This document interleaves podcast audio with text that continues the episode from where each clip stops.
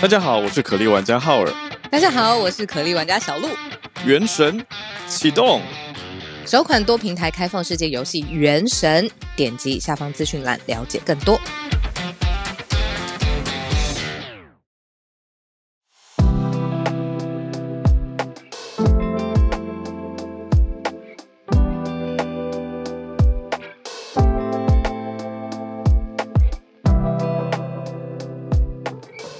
大家早安，虽然我知道在台湾的大家不是早上，但是我们节目嘛，好，我是浩尔，那也欢迎第一次来收听的听友，可以在聊天室跟大家打个招呼吗？我们是全球串联早安新闻，第二天刚改时间的全球串联早安新闻，会持续到九月大概中旬下旬吧。好，先先这样。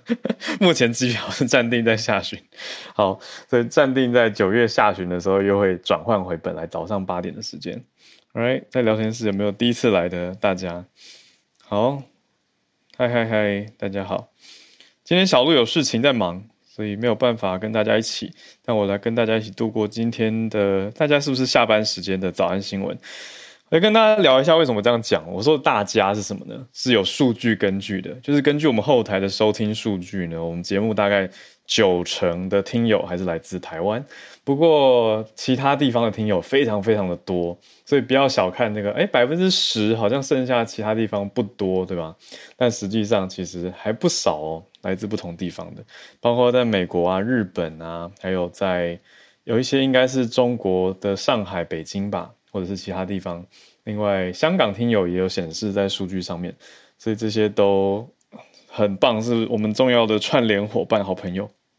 那、新加坡也是，对啊，还有很多在欧洲的大家。那我现在呢？昨天没听的大家是不是不知道？我现在人还在希腊，没错，我今天在希腊，而且我错过飞机了。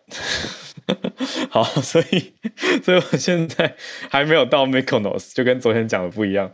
本来是应该要在米克诺斯岛来跟大家连线的，但这一次好像就不会有米克诺斯岛的连线了。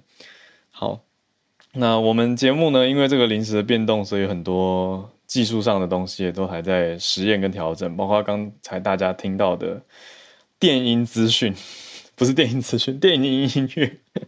好，那一样社群题还是跟大家小小聊一下好了。那小鹿今天不在，我还是小小更新一下，我觉得。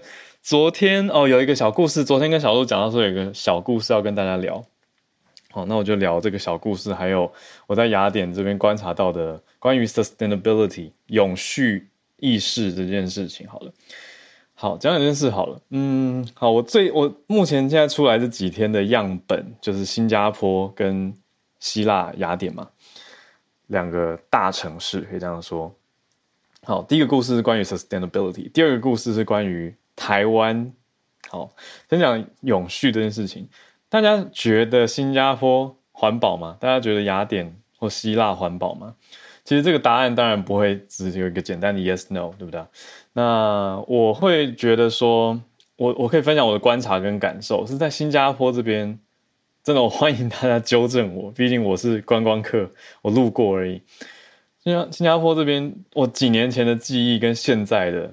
观察是一样的，就是没有什么垃圾分类，非常的不强调垃圾分类。我昨天有讲嘛，我们在新加坡有出关，就冲去朋友家，呃，再回到机场。可是这一次的观察，还有在在地朋友跟我讲的，也都是嗯，验证了我的认知，就是新加坡，我们的概念上会觉得说，诶，它资源相对天然资源没有那么多，那很多东西靠进口啊等等，所以应该回收技术等等会做得很好。可是却出乎我意外，也就是新加坡到现在都还没有很强调回收技术跟回收的观念。呃，技术我不知道，观念是跟作为是没有很明显的。好，所以我不知道大家的状态是什么。所以我的观察是，新加坡还是没有什么在资源回收，这是会让台湾人不习惯的。好，第二个呢，对比组就是到了雅典这个地方，有比较好吗？因为延续新加坡这个想法，所以我在雅典就一直观察 sustainability 这件事情。我觉得整体来说，不能说很明显的比较好。然后我就看了一下资讯，哎，新闻还真的有哎，欧盟罚过罚过希腊，就是觉得希腊的政策不够环保等等。但是后来看到，其实这几年来在希腊这边有一些努力的成绩，所以像甚至有一个岛叫做 Tilos，Tilos 这个岛在冲零废弃，这也还蛮厉害的。我觉得好啦，我我真的很强调，我是用台湾的经验去看，就是台湾真的很会分类，我们真的很擅长普遍。普遍也擅长垃圾分类，因为多年前我在大学宿舍里面也看过我们寝室苦心分类的五个篮子被清扫员全部装到同一个大袋子里面，我们就呆住了，觉得那以后还要分类吗？好，那是很多年前的事情了。好，但是现在台湾人普遍还蛮会分类的嘛，就觉得哎，要回收啊，要有这种永续的意识啊，地球才能够撑更久。对，可是到雅典这边，我会觉得有啦，有在整体。比起新加坡的话是有在分类的，但你说，哎，后续端处理的好不好？欧盟罚过，所以我想应该过往是有一些不好的历史，但是现在也有努力在冲一些成绩。那我自己也刚好逛到一家很强调永续跟天然观念的小店，我就会有一种，哎，感觉这边人很在乎保存他们的文化以外，对于环境也很有意识的感觉。对啊，台湾回收率算高的，我看到听友 Jimmy 在讲，这是真的。因为光是我在哦，你说有一些听友说跟美国比吗？哦，这个好像不用比吧？哦，就美国，当然你说很看城市，很看地方啦。可是大多数我遇到的美国人来台湾都会赞叹我们的分类做得多详细、多清楚。Alright，好，这是第一个永续。第二题是台湾。好，我讲一下哦，就是呢，我们遇到了一家店家的老板，那他要问我们从哪里来，他要登记在资料里面，就我们就讲台湾嘛。那对方问的一个是经典问题，就是说，It's different from China, right？好，那这个时候呢，这个问题就并没有很好回答。好，然后我就会，我通常会讲 facts，我就会跟他说，Well, there are two different governments。我说有两个不一样的政府。那他就说，Oh, so, uh, is Taiwan a small country？就是说台湾是一个小国家吗？我就想说，嗯，回答他的问题，我就想说，我再回答 facts 好了。我就讲说，Well。嗯、，the population is twenty four million，就是我们有两千四百万人。就他眼睛突然瞪超级大，就是这个大胡子、大眼睛的老板眼睛突然瞪超级大，看着我说：“It's not a small country。”我说：“Why is that？” 他就说：“希腊只有 ten million，就希腊人口只有一千万。”所以我就不小心有种不小心呛到他的感觉。但我觉得我的语气应该是平和的啊，我就只是告诉他 facts，我就说两千四百万人嘛。所以呢，台湾到底是不是一个小国？当然还是相对的哦。所以希腊人口总共一千万左右，这个小小的世界知识跟大家分享。我也是跟他讲话，我才知道这件事情。好，所以我就讲一些 facts，right？因为我知道，就算在我们节目，虽然大家感觉的立场什么什么，好像有一种整体的方向性，可是一定还是会有不同意见跟不同想法的人。那我觉得我们。民主自由的可贵，就是让大家可以去表述自己的想法，来沟通跟交流。只要不要太偏激的话，好，这个但书很重要。好啦，两个小题跟大家聊一聊我自己在这边的发现跟观察。好，Right，那我们现在进到今天的新闻盘点了。新闻盘点，今天我们的四个题目，第一题讲到了中国的新疆报告发布出来，联合国发布出来之后呢，点名说中国可能会涉及到反人类罪，那中国方面方已经回应了，我们待会来讲一下。好，第二题则是南韩，美中夹击之间，南韩立场摇摆不定。好，第三题来到台湾金门，金门开枪开炮击落了，应该讲开枪啊，开枪击落了一架来自中共的。无人机应该说来自对岸的无人机，不能直接说中共。好，最后则是关于川川，好，美国前总统川普他的一个社群 Truth Social 没有通过审核，所以没有办法上架到 Google。Right，今天的几则大消息来一则一则跟大家整理出来。我们今天要讲的第一则就是刚刚说的联合国的报告。好，这个报告。好，这次出来发言的呢，是之前我们在早安新闻提过，即将要离任的，大家还有印象吗？我们说过有一位联合国人权事务的高级专员，他叫做巴舍莱，他叫做呃 Michelle Bachelet，他三十一号离任的前一刻，也就是前两天的时候，他说嘛，他会准备要离职了，可是他离职前要发报告，就是这篇报告。好，所以公布了。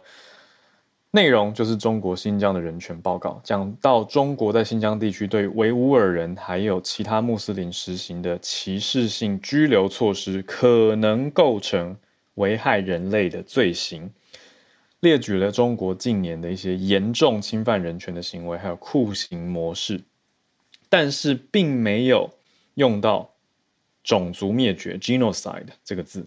好，这是为什么会讲这个字？是因为近几年在我觉得英文媒体蛮有机会会看到有媒体直接指称，或者是引述其他人指称用了这个词哦，说是种族灭绝 （genocide）。这个报告是没有用这个词，报告非常长，有四十八页，里面讲的是说要联合国还有国际社会来紧急关注北京这些作为，说北京在铲除恐怖主义的时候侵犯到了人权。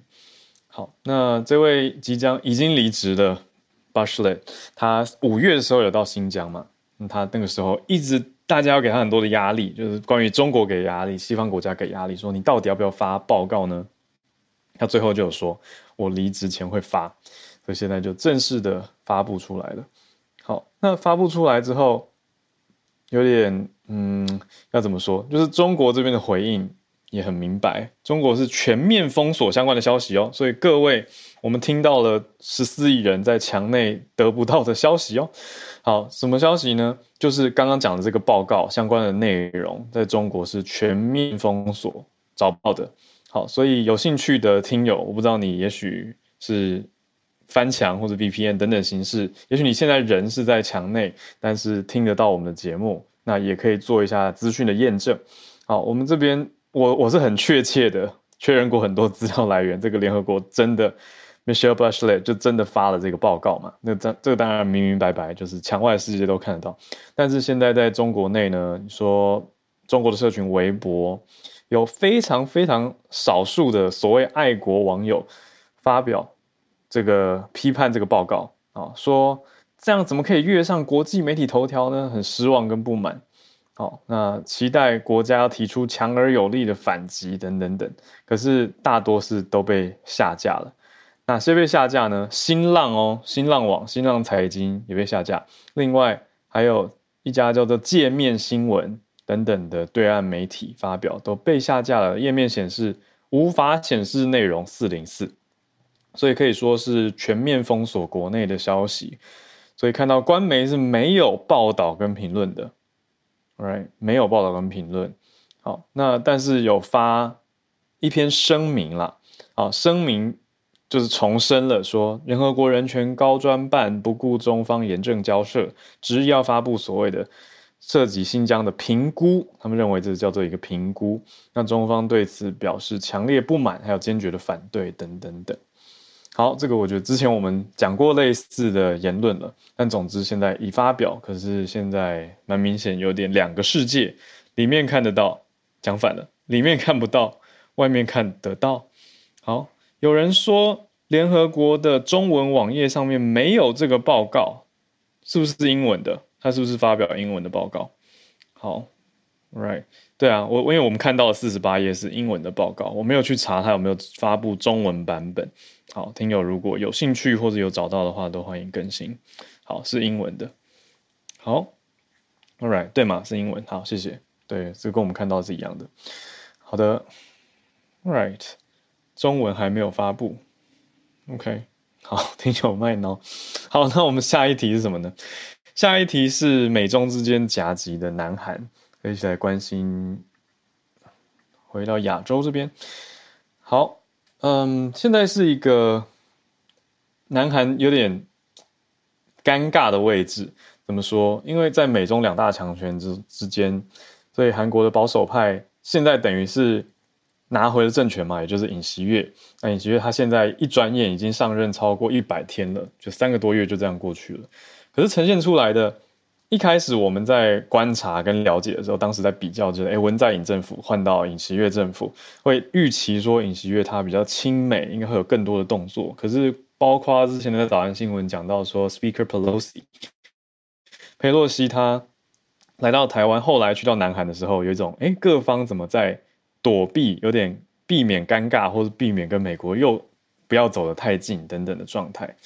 所以现在变成有点尴尬，就是尹锡悦政府应该算是本来偏向亲美的立场，可是，在执行上又没有非常大动作的、非常明白的亲美哎所以他当初提的政见当中讲到说重启啊、追加过去因为中国反弹所以封起来的萨德系统嘛，就是一个高空防御系统等等，那这些都是相对硬起来的一些作为，所以大家就会有点。在观望跟观察，说：“哎，尹锡悦真的上任之后会怎么样？”但现在实际上任之后看到的，还是我觉得经济这个很实在的因素啦。就讲到说，你看到韩国对中国贸易是今年第一次出现了赤字。好，那么这个我们早安新闻也过去有提过，所以正重点是看出说，中国对韩国他们两边之间的互动状态，以中国的立场就也没有很明显的，因为韩国新政府。而有很大的不同，可是北京当局的立场还是踩在说，希望韩国可以把握大势，排除干扰，不要受到美国影响。所以这当然也是韩国的考量点之一。可是我们讲南韩的时候，我觉得台湾的角度很容易会不小心一直看南韩跟中国的关系。可是，在南韩当地来说，最在意的还是跟北韩之间的关系。所以这当然也是一个很大的点啦。好，那各方的评论。点出来，我们这边看到了一家是比较很明白，呃，有亲美而且疑中怀疑中国立场的《朝鲜日报》，他的评论是认为说，他们现在的政府是用一种揣测的立场在决定外交策略，说很多韩国人也有类似的心理，比如说想说啊，如果我们撤回萨德，中国对韩国态度就会比较友好啊，可是实际上出现的是中国的要求，就是一个又接一个，接二连三的一直出现。所以他是我讲很清楚嘛，《朝鲜日报》它偏向美国，而且他怀疑中国，所以他的评论是这样子一个论调。那他也说，美中的纷争已经影响到世界各个角落，那韩国不能再继续跟以前一样中立，两边讨好了，意思就是 继续强化他的立场，他认为，哎，继续更亲美一点，再更疑中一点。那。另外一个角力的很大因素跟台湾当然有关联的是半导体。现在大家在讨论重点是晶片，叫做晶片四方联盟嘛，Chip Four，这是美美国在主导的。台积电一直在观望啊，讲实在就是这样。就我们那么大，可是一直在观察。那现在都默不作声，没有什么很明显的举动，就看着美国一直在拉拢日本跟韩国嘛。那韩国这边现在面临到，诶，中国如果有反弹。那会不会变成说韩国看到中国反弹，所以就不加入？可是加入之后，是不是代表绝对是好事？我觉得这个也是大家在看的，因为你加不加入，就影响到美国对你半导体的管制啊，跟相关的政策啊。那会不会影响到半导体在韩国的发展？我想这是一个很大的重点。另外一个牵制点就是韩国的半导体企业大多的厂房也都在中国，可是用的又是美国跟日本的原料跟设备。所以你加入 Chip Four 还是有一种被挟制的感觉。那你虽然说啊，我要想办法确保我在中国的厂房稳定啊，设备要升级啊，那这都是南韩被所谓夹击在美中之间的状态，right？好，所以卡卡卡，没错。哦，All right，哦，Bernard 有把相关的上一篇的相关报道分享到社群吗？好，谢谢。我们在大家可以到我们的同名社团，在 Facebook 可以看得到。因为 Facebook 比较可以集中讨论串主题式的讨论，好，大家可以到全球串联早安新闻的 Facebook 社团去看看。这是我们今天的第二个题目。好，今天第三个题目讲到台湾，我刚犹豫了一下，这一题要不要选，后来还是把它选进来了。因为这个不是现在才发生，而是从前几天就有一些无人机干扰。前几天传来的消息是，好，我们要讲哪里呢？金门。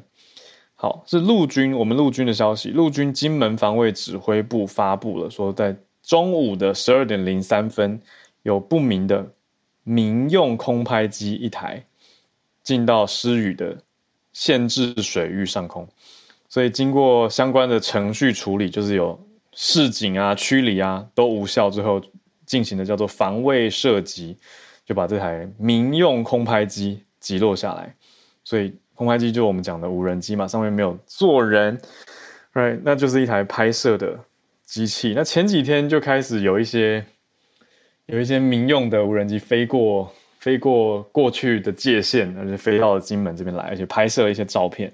那社群上，对岸的社群上也出现了一些照片等等，所以就蛮多人会觉得有点紧张，就哎，怎么是侵扰了所谓金马这些防卫区嘛？那就是一种挑衅作为。那大家当然是在想说，那到底来源是谁？因为这个所谓民用无人机，可是各方报道讯息不一，有人写中共用民用无人机来清理，呃，侵，应该说近距离的侵扰。但有一些就没有写来源，就只写民用无人机，所以也不确定是哪里来的。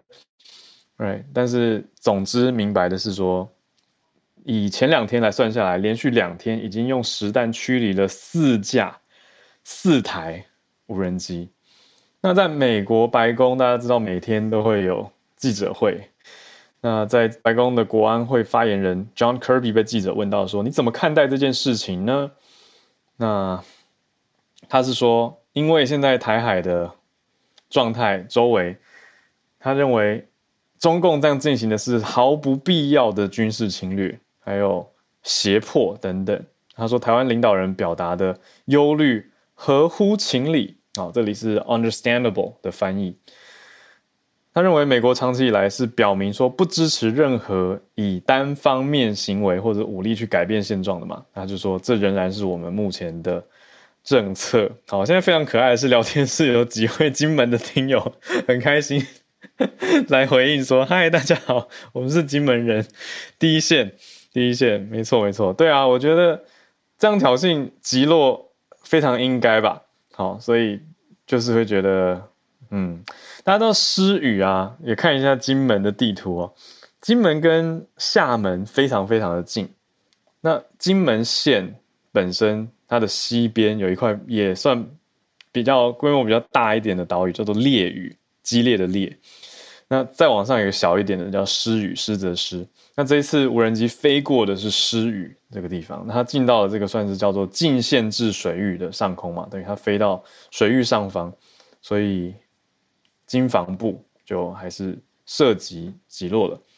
Right，这是今天这个消息。一开始看到的时候，的的确还是心头一惊。就我人在欧洲，可是看，你知道新闻各方的通知还是不停嘛，都会瞄一眼看发生什么事情。那看到这个时候，我还是我做的第一件事就是把这个讯息传给我在金门的学生，关心一下他们的感受。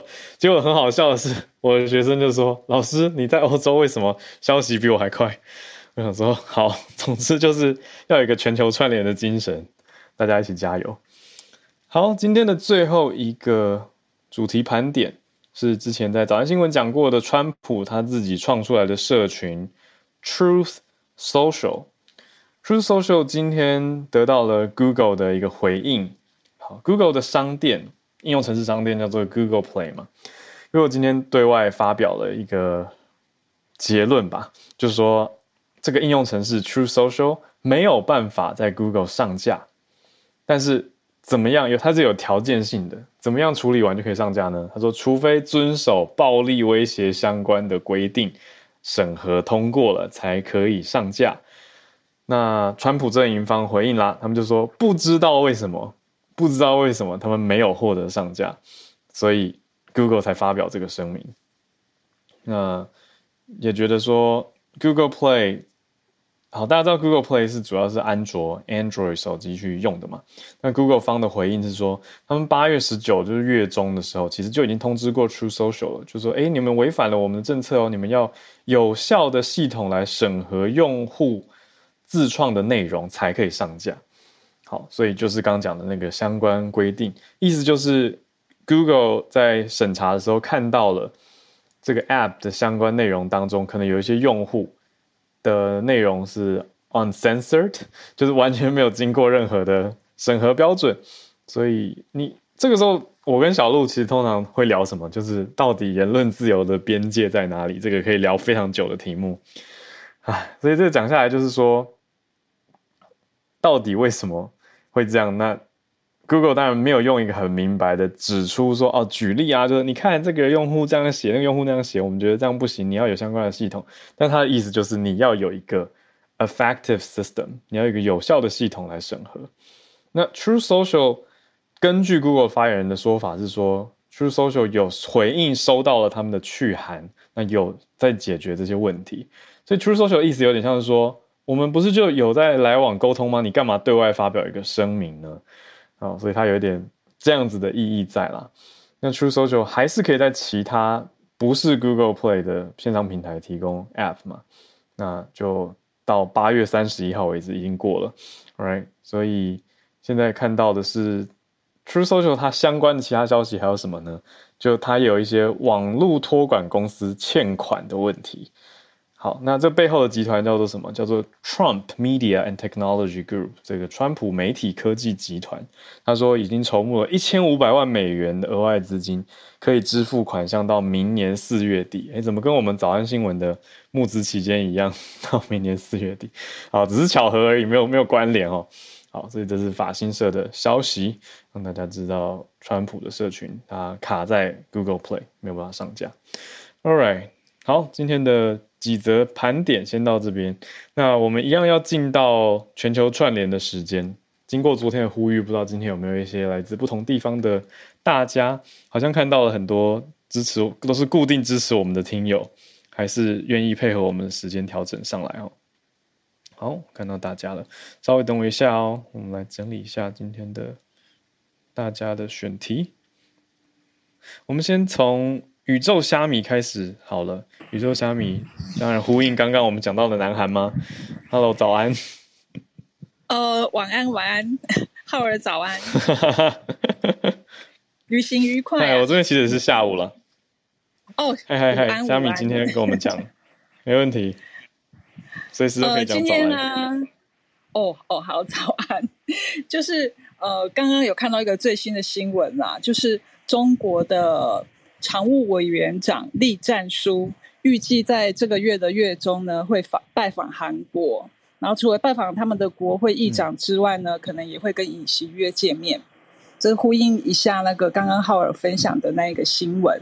然后今天我想要跟大家分享的是一个民调的新闻，它是由韩国的那个东亚研究所、呃东亚研究院跟日本的一个非营利智库组织。叫做言论 NPO 一起发表的《二零二二韩日国民相互认知调查》的报告书，然后它是针对呃韩国有一百一零二八人，然后日本有一千名，一共是两千零二十八名的韩国跟日本人他们一起做出来的调查。那呃根据这个调查的结果呢，韩国对日本的好感度从去年的百分之二十点五上升到今年的百分之三十点六，然后非好感度呢从六十三点二降到五十二点八，然后呢，日本对韩国的好感度从去年的二五点四上升到今年的三十点四，然后非好感度从去年的四八点八降到四十点四。对，那呃，这个报道他就讲说啊，就是。韩国人对日本的好感度已经恢复到二零一九年的水准。那二零一九年呢、啊？二零呃二零年差不多那个时候，因为文在寅政府政策的关系，所以就是日韩两国关系就是等于是降到了最冰点。然后两国国民啊对彼此的感情也变得很不好。那今年呢，已经恢复到二零一九年的水准了。而且呢，呃，就是两国国的国民呢，就呃都觉得说。对未来的韩日关系是正面看待的，可是呢，出现的一点点小小的误差就在于，应该要认为应该要努力改善韩日关系，两个两国有一些误差。韩国的韩国人的话呢，十个有八个认为说应该要努力，可是相反的，日本人只有一半觉得说我需我们需要努力。那有一点蛮好玩的，就是两个国家。呃的国民都回答说，当越接触对方国家的大众文化时，好感度就会越高，而且这个高好感度是高达八成，两个国家都是一样。然后还有一个很有趣的，也就是今天的这个新闻的标题，就是日本人呐、对尹锡悦总统的好感度，相较于过去的文在寅还有朴槿惠，都还要来得更高。那更高是多少呢？百分之二十，对，可是已经是比起之前的总统，韩国总统都来来得更高了。那相对的，就是韩国人对于岸田文雄首相的想法，大部分呢，呃，百分之四十二点七，这是最多人选的，他们选的都是不喜欢也不讨厌。可是呢，对于就是相较于过去的那个日本首相，那个负面的印象都超过一半，跟他们比起来呢，这个数字也算是稍微比较好一点了。对，这是最近两国文化的一个比、嗯、呃变呃变化的比较。嗯，了解，谢谢虾米。那。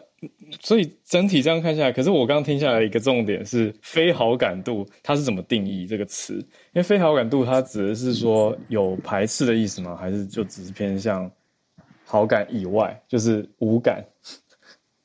呃，就他们讲的很简单。如果我看韩文，我不知道日文它是怎么写，可是韩文的话就是喜欢不喜欢，喜欢也不呃不喜欢也不喜也不讨厌。然后十分喜欢，嗯、十分讨厌，就是这样的一个选项，所以应该是一个还蛮刚刚那个降到蛮直觉的吧？是哦，那个是对，从去年去年非好非好感度，那是日本人对韩国的非好感度，本来是四十八点八，降了八八个百分点到四十点三。嗯对我们看起来，就是我一个台湾人的感觉，我就会觉得说，嗯，这个数字也没有太好看呐。可是这个韩国的报道，他就讲说，已经是大幅的改善了。嗯，所以我就觉得啊，真的过去几年当中，韩日的关系真的很不好。可是今年，因为就是呃，两国政府都有想要努力的关系啊，所以就是从民间开始，我觉得那种感受也不一样的。然后，而且这几天还有、嗯、我还有看到一个另外一个新闻，就是日本的立宪民主党，虽然是说他是在野党啦，可是他们就是有一批议员去拜访韩国，然后跟韩国的议员们见面，然后也跟那个外交部长见面，而且那些议员都是初选的议员，然后也都非常的年轻。嗯嗯，对。了解，谢谢虾米带来这则，可以去观察两国看起来有改善，而且有更多好的互动的状态。谢谢虾米。好，我们继续连线到一历百优姐姐姐。早安，浩尔。很多历史都一直想到你跟汉超老师。对，因为昨天其实在讲那个呃。哎，那个戈巴契夫的过世的时候，我其实跟汉超就很有默契的，都选了同一个题目。嗯、然后我看他的这个准备非常的充足，所以就想，嗯，交给汉超啦。但同时呢，其实这几天一直看下来，我觉得还，嗯，我们好像就活在一个大历史当中，就是以前都觉得历史很遥远。嗯但是其实我们现在一直都是历史的见证者，就忽然间整理了一下，发现像戴安娜王妃，她也辞世整整二十五周年了。我不知道大家对于这一位哦、呃，在英国皇室当中近代以来非常非常令人印象深刻的平民王妃，还有没有那个倩影留在大家的回忆当中？那二十五年前，一九九七年的时候，呃，戴安娜王妃在巴黎的街头上面，因为发生了一个车祸意外过世了。那此前，她其实嫁嫁入英国王室的时候是，呃，算是全世界都非常瞩目的一个时间段。那一年是一九八一年，那一九八一年，她跟查尔斯王子结婚的时候是被称之为世纪婚礼，因为当时的英国正处在一个柴契尔夫人执政的阶段当中比较困顿的时刻。就柴契尔实际上他在一九八零年代以后，呃，已经遇到很多。国内外的问题，那包括我们知道说，很快的在福克兰这边，他即将要跟阿根廷发生战争，然后国内的政治跟经济是混乱的状态，所以英国非常需要有一个振奋人心的消息。那查尔斯王子与戴安娜王妃的这场婚礼，就成为当时的一个全球都瞩目的焦点。那当时在伦敦街头上，总共有六十万人去呃观看这个典礼的进行。那戴安娜王妃实际上在她呃，家庭出身方面其实也是个贵族，就很多人当然会觉得她是平民王妃，但指的不是她的血统，而是她后来的作为。她非常的中性，就如果大家现在有点到我的头贴的话，会发现说，她的穿着打扮跟我们印象当中那个王妃，呃，可能要非常的，嗯，遵守所谓的纲常礼教吗？会有点不一样。她是比较有自己个性的一个女孩。那实际上，查尔斯王子当时选择她，并不是真的有那么的喜欢。而是因为他可能在各项条件上综合比较来看，是最适合的王妃人选，就形象特别的清新，然后长得也可爱，又有媒体缘，所以他就进到英国皇室来。那当然，在这段婚姻过程当中，戴安娜才发现说，他以为婚姻是两个人的世界，但实际上查尔斯王子长期的跟他的。嗯，朋友的妻子就是这个卡蜜拉，一直保持着联系。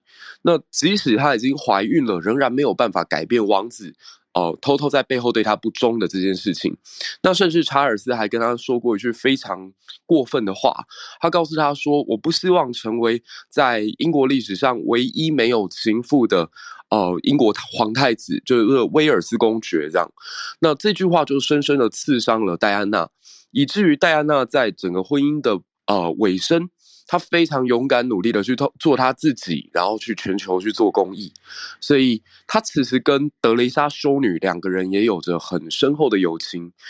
而且有意思的是，这两个人他们过世的时间刚好就只差一个星期，都是在一九九七年的八月到九月的那一周。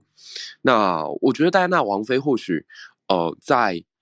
我以前刚开始在读他的故事的时候，会觉得他是让我对皇室婚姻产生问号的开始。那也是慢慢发现说，其实，在现实人间当中，或许没有办法诸事如意，但是你还是可以去活出属于自己的样子，然后留下你所希望带给这个世界，永远记得你的背影。那他的两个儿子哈利王子跟啊、呃、威廉王子，其实最近这一周也都有新闻，包括哈利跟梅根，他们现在是已经到了加州，然后威廉王子他也决定要搬出豪华的这个伦敦，他也要到乡间去。那我觉得他们的孩子身上都还是跟自己的妈妈一样，有着勇敢以及这种所谓做自己的任性。对，我觉得这还蛮有意思的，所以跟大家分享。嗯、谢谢，好，谢谢姐姐。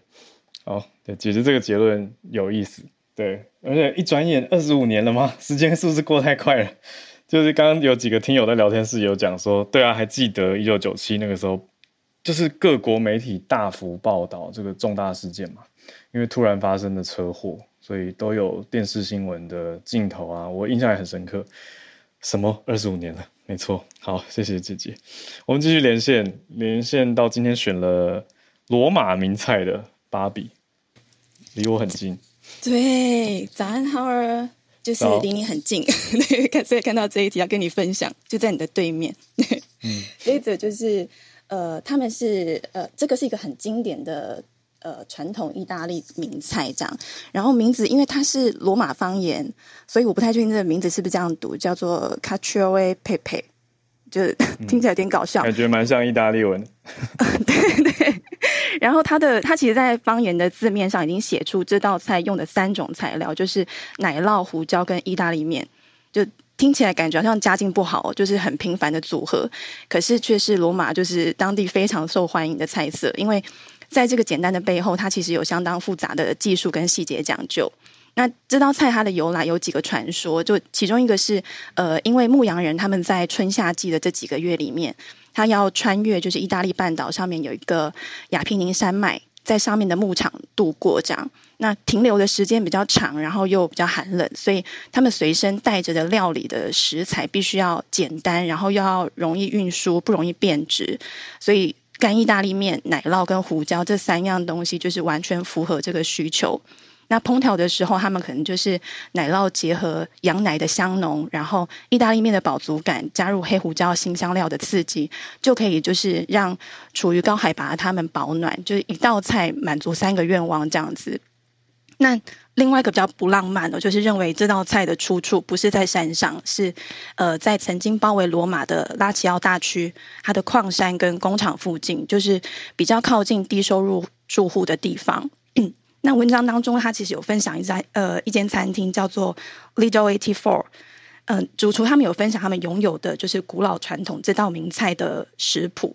然后也是他们的招牌菜。那最讲究的部分就是以母猪的膀胱作为盛装的器皿，而且他们还有，而且他们还有三十五层四十一公分这个规定的平均尺寸。那他们就是会在呃猪膀胱内，就是调制好胡椒、通心粉跟奶酪的比例之后，一起去蒸熟。听起来好像很可怕哦，因为这盛装的器皿也是活的食材，所以这道菜的呃最大特色就是你每次吃到都会是不同的风味。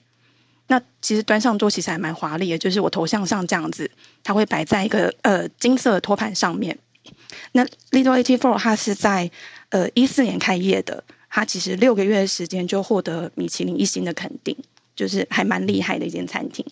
然后最后想要补充哦，因为在一九九五年十月二十五号，还举办了一场呃世界意大利面大会，当时就是有呃来自世界各地的意大利面制造商聚集在罗马。那就是针对意大利面的销售想法还有经验做交流，就是希望推广意大利面的美味跟文化这样。所以之后是定定每年的十月二十五，就是世界意大利面节。嗯，有兴趣的朋友可以搜寻 BBC 放在旅游专栏的报道，你想跟大家分享。哦，原来十月二十五有这样子的节日。好，谢谢芭比。好，那我们再继续连线到接着吃的东西。现在讲的是 NASA 在外太空的什么是午餐盒的大小哦？是只是它的 size 吗？好，这位 Alex 你好，Hello Howard，Howard，一阵子没听到你的声音，嗨嗨。表示你这样嘛？因为我前阵子又去了绿岛，然后去学欧蛙，然后考过了欧蛙，对，Open Open Water，哦耶，好，过了，猜对了，恭喜恭喜，谢谢你上来跟我们串联。但是蛮蛮幸运的，后来回来的时候就封岛了，因为他说有那个台风的关系，对，就封、嗯、封起来。对，哦、所以 lucky 的。但各位，呃，刚刚前面几则新闻，除了美食以外，我觉得大家都有点太过于就是沉闷一点，可能觉得有点紧张。我们深呼吸，因为这一篇新闻它是来，它是关于讲空气的事情哈。呃，关于 CNN 报道。我们火星氧气就地资源利用实验仪，它的英文太长了，不好意思，我直接把它简称为 MARSI。哦，它最近在连串的实验中呢，成功从火星富含二氧化碳的大气层制造氧。这个是去年二月登陆火星的毅力号任务的一环哦，简称为 MARSI 的火星氧气就地资源利用实验仪，它的体积不大。然后他为了他想要安装在那个毅力号上面，它仅约烤面包机的大小而已。那 m a s i 它可以执行短时间的试验，每次的试验测试，它会测呃，它会自己启动并关机，以配合毅力号它探测的时程与其他的任务。然后 m a s i 的话，它是以呃镍合镍镍合金等耐热的材质制造，它可以耐摄氏八百度的高温。你想想看，一个烤面包机。那八百度，好不好笑？好，然后它上面的哈薄薄的那个黄金涂层，它是可以确保它不会散发热气，导致毅力号受损。多贴心的设计啊！然后今根据他今天发表在科学呃科学先端的研究当中呢，自二零二自二去年的二零二一年四月起，他已经进行七次试验中，他。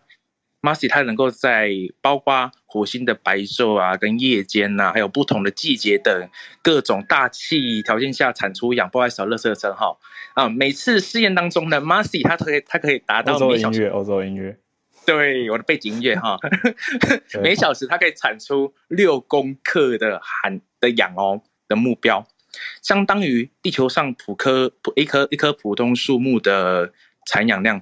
呃，大家可以，大家如果不知道。大概是多大的普通树木？就你可以想想看，是很小型的，呃，I am Groot 对，那个那种概那种概念。Massy 的话，它的格鲁特，对，格鲁特，对，小小型版的，小孩子版的，对。然后 Marcy 的副首席研究员呢，也是一位退休太空人，麻省理工学院航空太呃航空太空学教授霍夫曼 Jeffrey Hoffman。真的蛮斜杠的。OK，他他在那个新闻稿中，他有说过，这是第一次实际使用另外一个行星体表面的资源，化学转换为对人类任务有用的东西。所以相对于说，这些都是可能都是 useless 之类的。那放大版的 Marsy 它可以持续运作，它可以并且在人类登陆以前哦，先送上火星，以数百棵树的速度制造氧气，产出并储存。它能给它可以储呃维持人类抵达火星后所要的氧气量，所以蛮大的，所以也可以足以作为太空人返回地球时的火箭燃料。那研究人员表示，就是 Marcy 他抵达火星后，他能够呃稳定产出量氧氧气嘛，是迈向上述目标值值得期待的第一步。只不过呢，它还需要微调，才能够确保在你知道我们地球温，它跟地球是一样，火星跟地球是一样的。每次我们看日出，呃黎明啊，或者是太阳下下降的时候，是温度是感受最大的时候，所以相对的火星也是在这个样子。它在确保在黎明跟黄昏这两个火星气温变化最大的时刻，也时刻的时候也可以能够运转。那我稍微分析一下，就是说，我们大家知道二氧化碳分子它是由一个碳原子跟两个氧原子的构成嘛。那它的呃 Marcy 的它的作用的原理是说，呃，因为我们火星的稀薄的大气层差不多至少有六十九十六趴是二氧化碳，然后。那个烤面包机，它是它的原理就是将氧原子从二氧化碳分离分子中分离出来，是这样子的。所以各位，我们飞向宇宙浩瀚无垠的日子即将到达到达了。对，好，以上不知道什么时候了。对对对对对，对，有兴趣的朋友可以在 CNN 的呃科技科科技网那边可以稍微看一下哦。这这边这这是目前最新的消息。谢谢 Alex。简单来说，就是一台长得像烤面包机大小的机器，它可以造出像小树一样的产氧量，每小时有六公克这样子的量。好，那为什么要产氧？就是在想，我在想是说，这是有一种殖民火星的概念，就是要改变火星的大气结构，这是大家可以再去再去了解的。不过你讲的这一题，我自己感触最深的是毅力号，因为 Perseverance 是去年二月登陆火星的，那个时候我们早安新闻刚开始。所以，如果从那个时候就有开始听的听友，应该会有印象。我跟小鹿那个时候就有报道过毅力号。那个时候我们还要大家去我们现实动态看 Perseverance 的照片，我记得这件事情。可是因为我们 Podcast 是四月才开始稳定上架，所以那那个时候录音应该都没有保存下来。但总之，就谢谢 Alex 带来这一题，就是 Perseverance 毅毅力号的 update。Yeah，好，那。我们再继续连线到林氏，谢谢林氏也转换到我们这个时间来加入串联。哦，Hello，好，好，小啊，好，好，我下午好，然后各位全球串联晚餐新闻的晚餐变晚餐新闻的，对，大家好，呃，对，那这个我是在零四 B 之前的那个零四，OK，好，那就是呃，今天我来分享是在，这是我。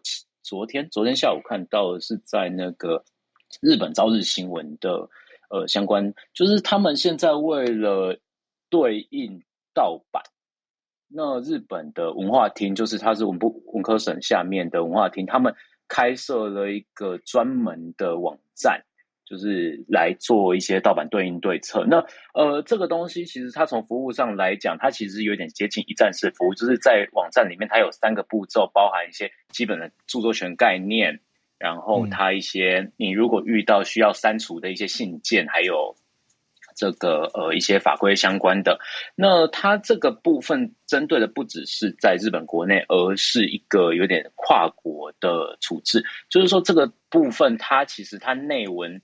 呃，提供甚至提供了一些国外的，就是包含现在有中国、美国、俄国、越南四个国家的著作权法资料，然后另外是说，呃，它也有一些相关的著作权法规，还有一些对外的，就是说研究资料，说过去可能有一些他去海外推广时候所使用的资料，因为其实我相信或多或少大家。都有看过一些来源怪怪的漫画的，这个我想应该是都有。嗯，对，对。那另外一个有趣的是，它其实这个东西，它我觉得很重要的部分是，它会针对一些，因为其实我们都会以前都会笑说，就是在整个内容创内容产业里面有两家最强法务，在西边世界我们叫做迪士尼，在东边世界我们叫任天堂。嗯、那除了这两家以外，不一定是大家有这么熟悉，就是跨国法律诉讼的中小企业，或者一些个人创作，甚至是个人创作者。那这些服务其实对他们来讲，都是相当重要，尤其是它的多国语言版，它甚至是把每这就是我刚刚前面提到四个国家的呃著作权侵害的对应，他们都有分别设立一个 handbook，让我们比、嗯、就是让创作者比较好去寻求这部分协助。那另外一部，另外我觉得很有趣，是他在里面放一个东西是呃，他放了所谓日本的创作内容在海外推广的相关的调调查报告。挂号中国篇，就是他其实他们呃，我觉得很有趣的是，这这个其实我会认为是一份相当重要，我们在称之为产业报告，就是说日本内容对于海外推广时候的一个产业概况。其实如果有对于内容产业有兴趣的人，其实我觉得这个东西是蛮重要的宝物。然后我看了一下，大概总共一个 PDF 档两百四十九页，扣到前面大概有两百出头页，其实算是蛮扎实的一个。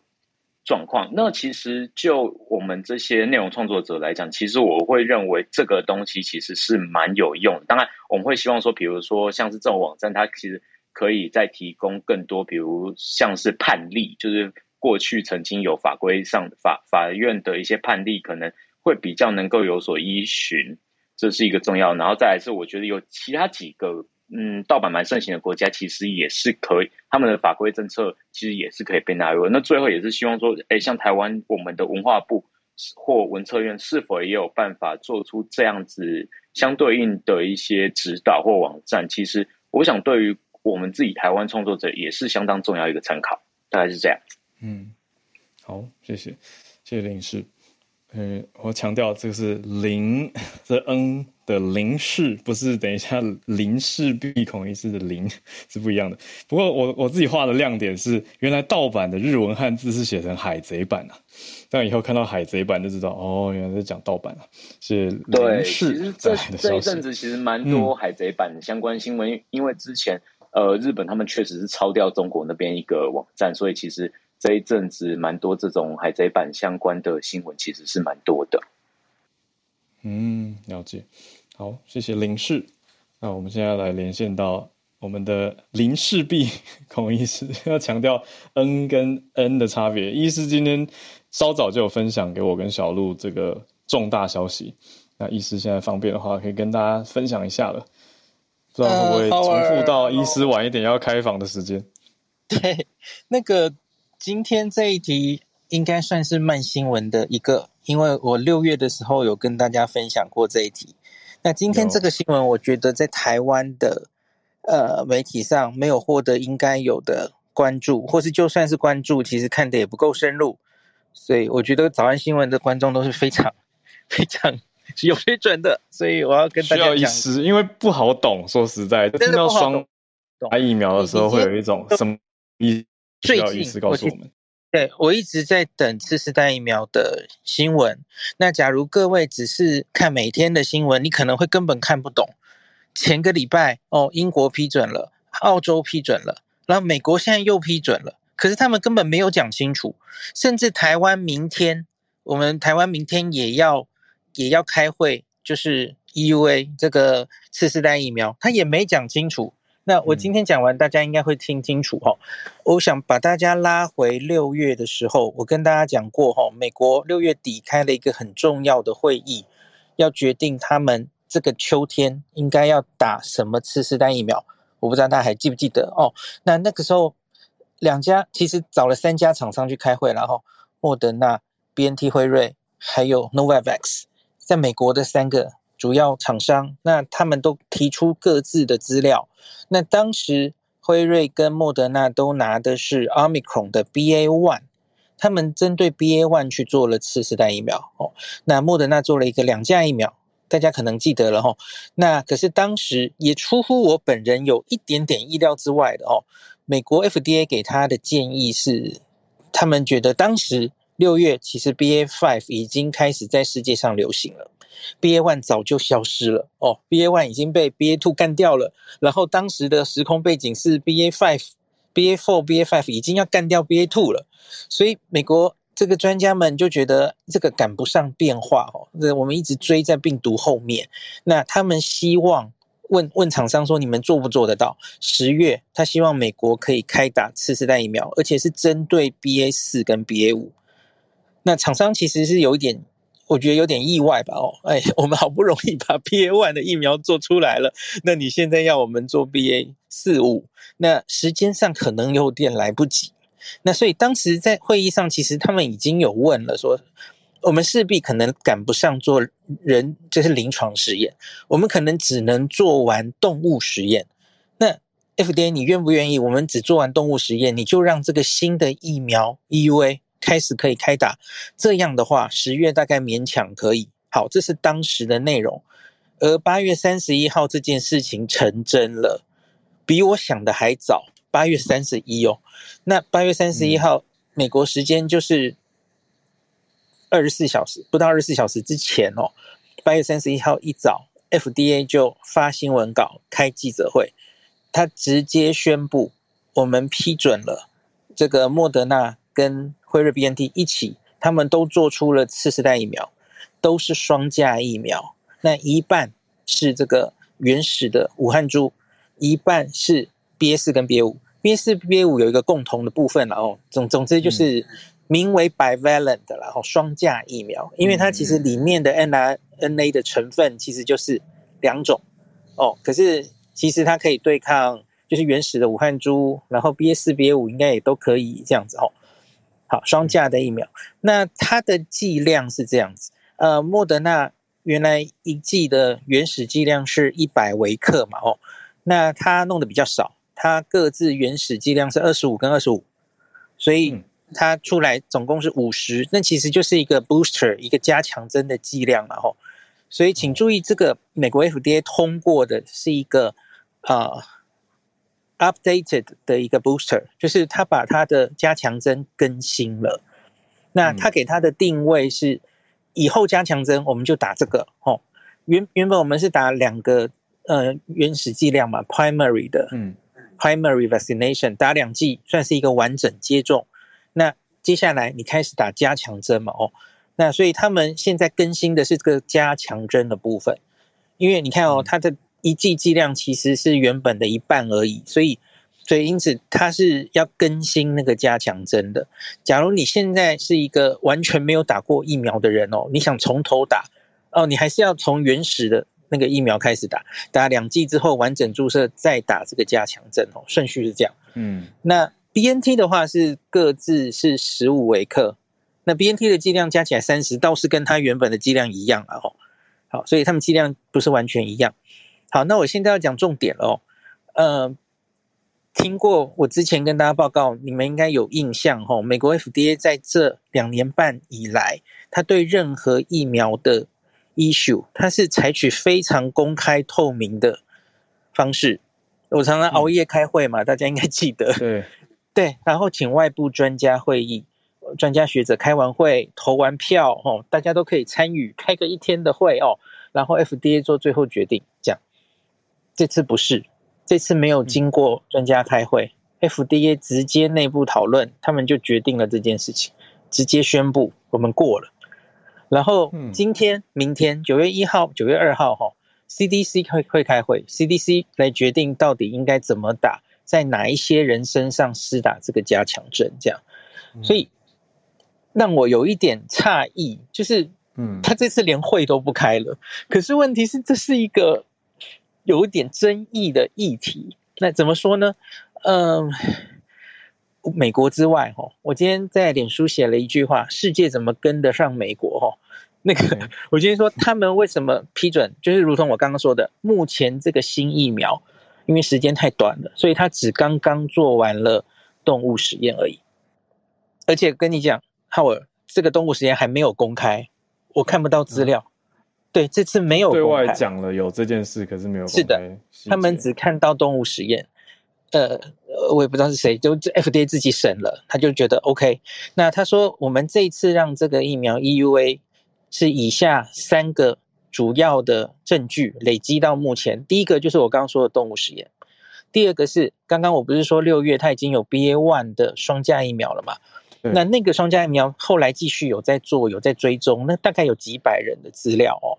那那个 BA one 的双价疫苗，也就是美国之外所有的其他国家。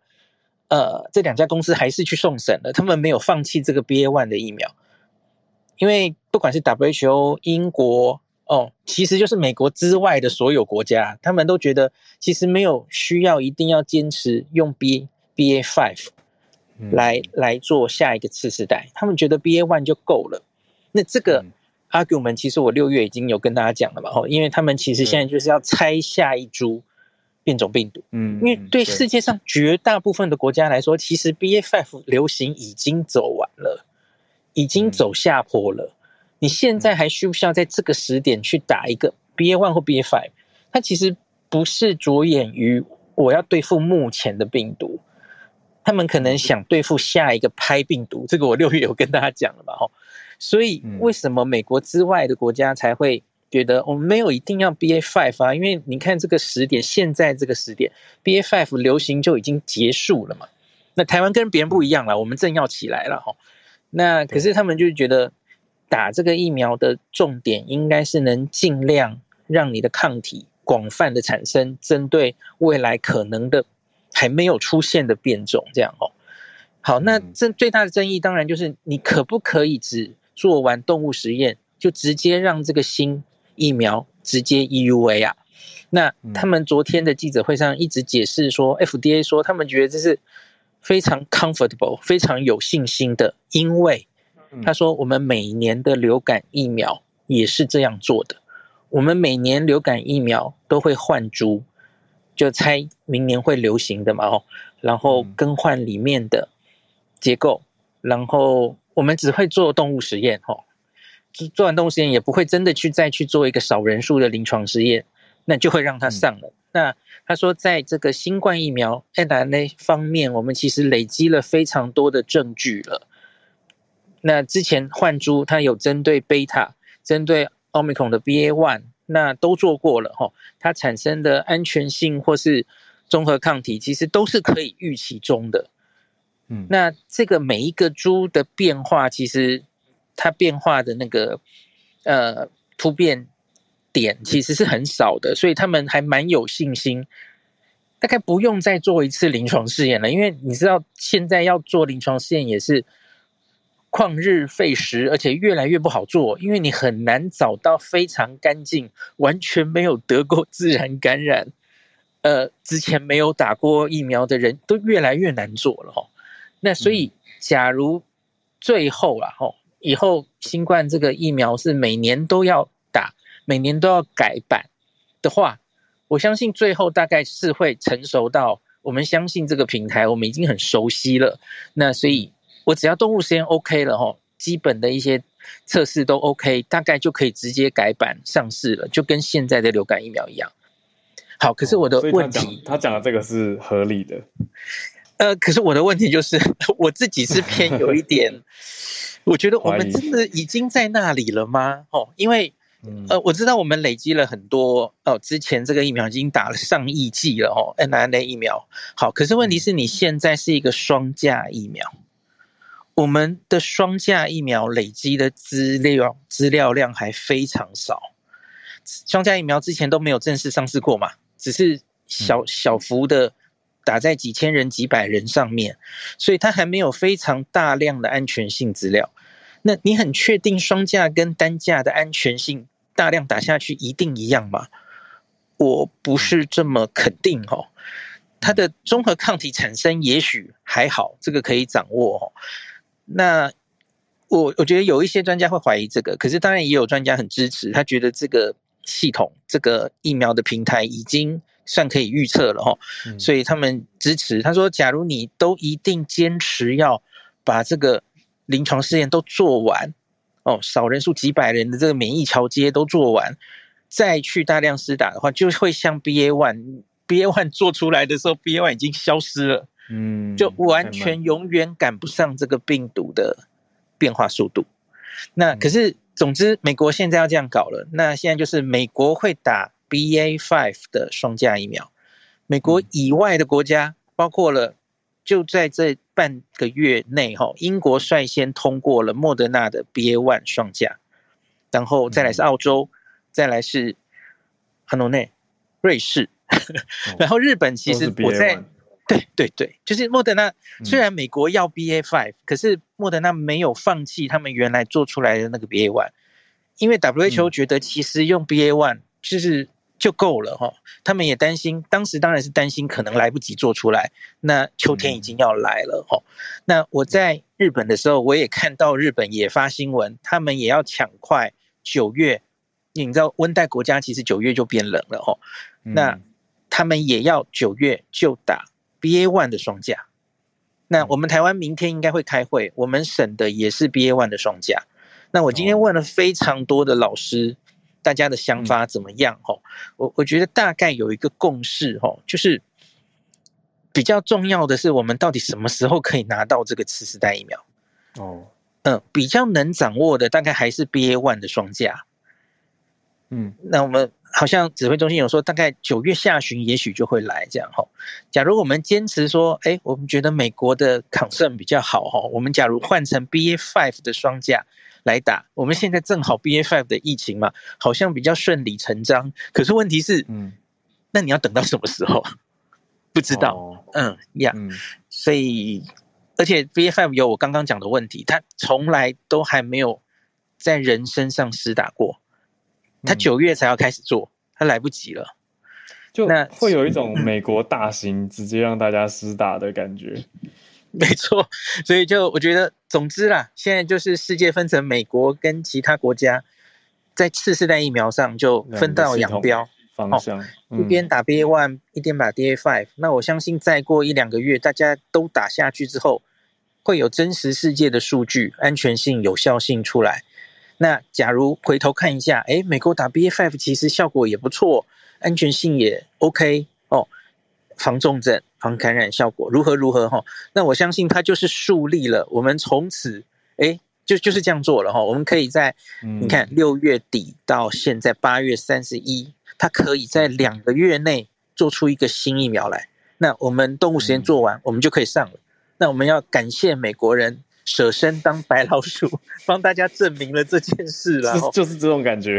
对对对，嗯、那所以我觉得大概就是这样了。我今天其实也问罗富，罗富就跟我说，对啊，因为我们现在疫情正要升温了，大家应该看到了一些数据嘛，吼。那所以我们其实讲想要再去换 BA five，其实也缓不济急啊，还是照原计划就打这个 BA one 的双价疫苗，应该是上策这样子，吼。理解好了，我解释完了，有没有睡着？有听懂了，听懂了，感谢医师。对啊，今天我我刚医师传讯息来的时候，我正在机场，然后那时候我就拍了一张机场的雅典国际机场的照片给医师看，就是戴口罩的人比例大概是，我觉得不到百分之十吧，就不到一成在这边。可是医师就跟我说，那是因为欧洲的 BA five 算是过去了，对啊。可是我心里面就会一直想，就是那。机场这么多世界各国的人在这里交汇，难道不会有人身上有 BA five 然后带给别人吗？就就虽然我在心里有这个问题啊，但我还是没有戴口罩，所以也是一个矛盾复杂的心情。只是因为同时关注了台湾的疫情消息，就会有一种时空错置的感觉。就我们现在此此分此秒，真的还是同时在连线的状态，可是两边情况就是很不一样的气氛。小小呼应一下医师这题，我觉得感谢医师讲今天重要这一题啦。那接下来就是看美国施打的情况喽。哦，有点开始走出两个系统跟两种做法的样态，我们就继续看。哦，最后补充一下，美国通过、嗯、目前 FDA 是通过啊、呃、，BNT 是十二岁以上，然后莫德纳是十哎十八还是十六忘记了，sorry。呃，我今天晚上会详细再讲一次哦。然后他扎了一个时间。他是说，我刚刚不是讲说，打完两剂之后，或是你的任何一个疫苗的 booster 加强针之后，两个月，两个月满了，至少两个月，你就可以打这个更新的加强针。好，你一定会问我两个月会怎么出来的啊？不知道啊，就根本没有证据，这是喊价喊出来的，真的不知道。嗯，所以我觉得我自己最不安的地方就是，已经到了疫情的。这个时候了哈，为什么我们还这么少资料？很多东西都还是基于没有资料之下臆测的做法，而且还要用 EUA 的形式，这其实让我是很不舒服的。这样子。嗯，理解，谢谢医师的角度。好，谢谢，感谢医师。那大家想要了解更多，有更多探讨的话，就是稍晚的时候，医师会开一个房间嘛。好，那就大家再关注医师的账号。再次感谢今天来串联的大家，目前都是老朋友，宇宙虾米、百优姐姐姐，还有芭比，还有 Alex 跟林氏，那当然还有孔医师。对，持续欢迎我们新时间的新串联来宾听友，大家来跟我们交换消息吧，分享消息。明天早上我们八点还是会在 Clubhouse 这边。重播，让大家可以一起来听，特别是上班时间，如果你想要有一个聊天室，看看大家想法跟你有什么不同的话，或是相同的话，可以来这边交流。那明天也要支持我们的专题节目，现在在呃联络中，所以我们看情况，看我们明天是会上架吗？还是？但是确定的是，明天早八我们就有今天的可以重播来收听。好啦，就算是串联陪伴大家。那我们就下周一再继续 live 跟大家在一起，同样的台湾时间傍晚六点半，我们就下周一见啦，空中相会，Right，谢谢大家，我们下次见。